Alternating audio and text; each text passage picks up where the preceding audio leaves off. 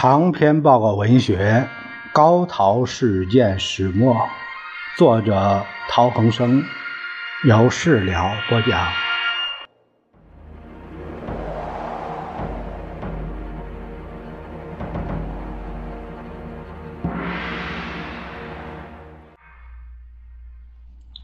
咱们看第八章，呃，汪日会谈的第三次会议。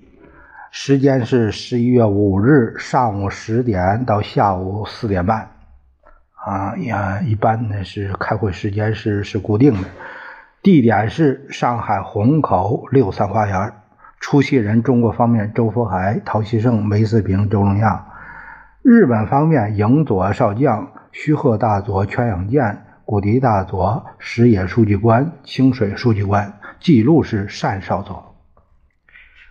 讨论到经济提携问题，周佛海建议修改文字，把互助连环及共同防卫改为共存共荣，共同互惠改为平等互惠。影佐认为共存共荣的意思包括互助连环之中。陶希圣认为国防的经济合作与一般的经济合作不可以混为一谈。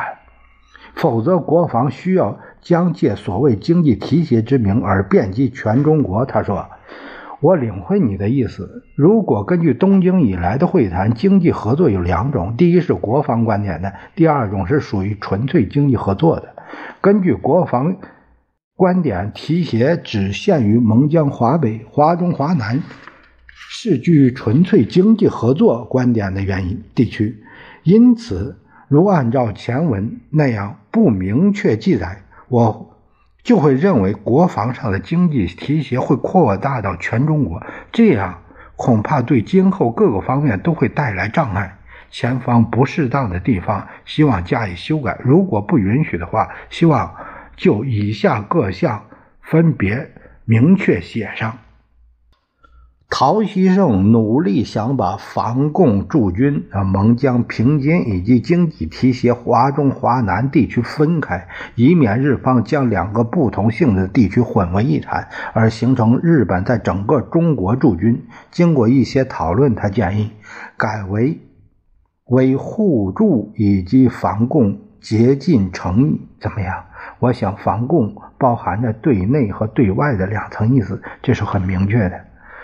影佐说可以，周龙亚建议把共同互惠改为平等互惠。影佐说大概也没什么问题吧。讨论到经济合作涉及的资源、关税、贸易、航空、通讯等方面，汪看到这文件后，发生好像有全部被日本夺取的感觉。周佛海主张删除。日方认为有必要签订协议，并且既有平等互惠的词句，不可能被日方夺取的感觉。不出王方所料，密约揭露后，第一条被重庆方面抓住，痛批为日本巧夺，呃，中国资源的铁证。嗯，这这，嗯，这就是这个情况。关于经济提携。呃，这个农业援助问题，周佛海认为应如此表达：中国为谋求农业上的改良与增产，日方根据中国的要求给予技术援助，以避免日本是地主，中国农民是佃农的倾向。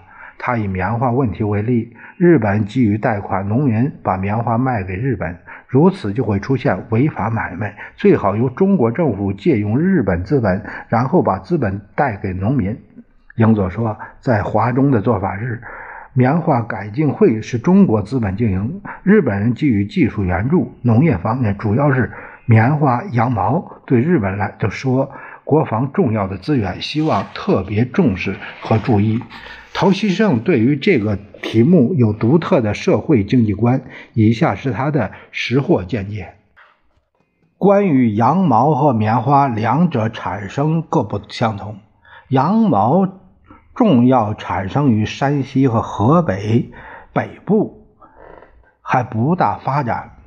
山西方面只有阎锡山呃开始搞，而且这与牧场有关。现在只有河北的居庸关以北以及山西省的一部分对棉花的要求和羊毛不同，关于棉花就是对中国本身也是很重要。问题首先是要看日本用什么样的方法要求棉花。大体上，六十年来华北的小麦产量逐渐下降，其原因是面粉加工过程中掺入现代化的因素，制粉工业与日本与美国比较大的落后，生产费用。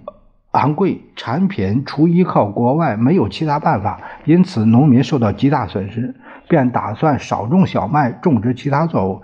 这就是说，农民逐渐转到增加棉花的种植，特别在河北种植棉花农民日益增多。河南北部、河北、山东各省都具有，呃，由种小麦改为种植棉花的严重趋势。其原因便是因为棉花有输出的可能。因此，华北农民的收入虽然增加，就发生粮食不足的趋势。然而，近几年日本收购棉花的方法由自己变为垄断，这样即使种植棉花，也不可能得到利益。其责任不能说全部在于日本，而地方的剥削也有关系。由小麦改种其他作物，并没有呃什么利益可图，就。连成为唯一收入的棉花也得不到利益，农村破产变成为严重问题。关于日本对棉花的要求，要采用人人皆知的原则，希望注意不要再出现像损害华北农民那样的事。棉花是国防工业的原料，同时又是轻工业原料，对日本来说是国防资源，对中国来说是轻工业资源，尤其是。半成品，它是中国中下层农民人民生活必须生产的来收入来源，所以希望注意到期间的调节。第二个问题是调节华北、满洲食品供给关系。华北现在缺乏食品，而满洲则有余。最近因满洲缺少食品供给。甚至连平津也发生食品不足，成为华北的重大问题。希望考虑合作的调解。关于农业问题，影佐认为周佛海提议中的根据中国的要求，日本给予技术援助。他说，从日本方面的国防资源要求考虑是不充分的。陶先生的意见，日本方面应予考虑。周佛海说。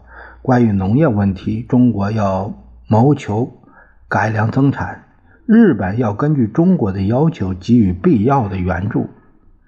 需要供应问题，希望移到第五项一起讨论。陶希圣补充说，增产一事写在第三项，棉花供应问题移入第五项。满洲与华北之间粮食以及其他交换关系也一并讨论。这是这，呃，这个第三次会议，呃，主要是考虑谈判到经济问题。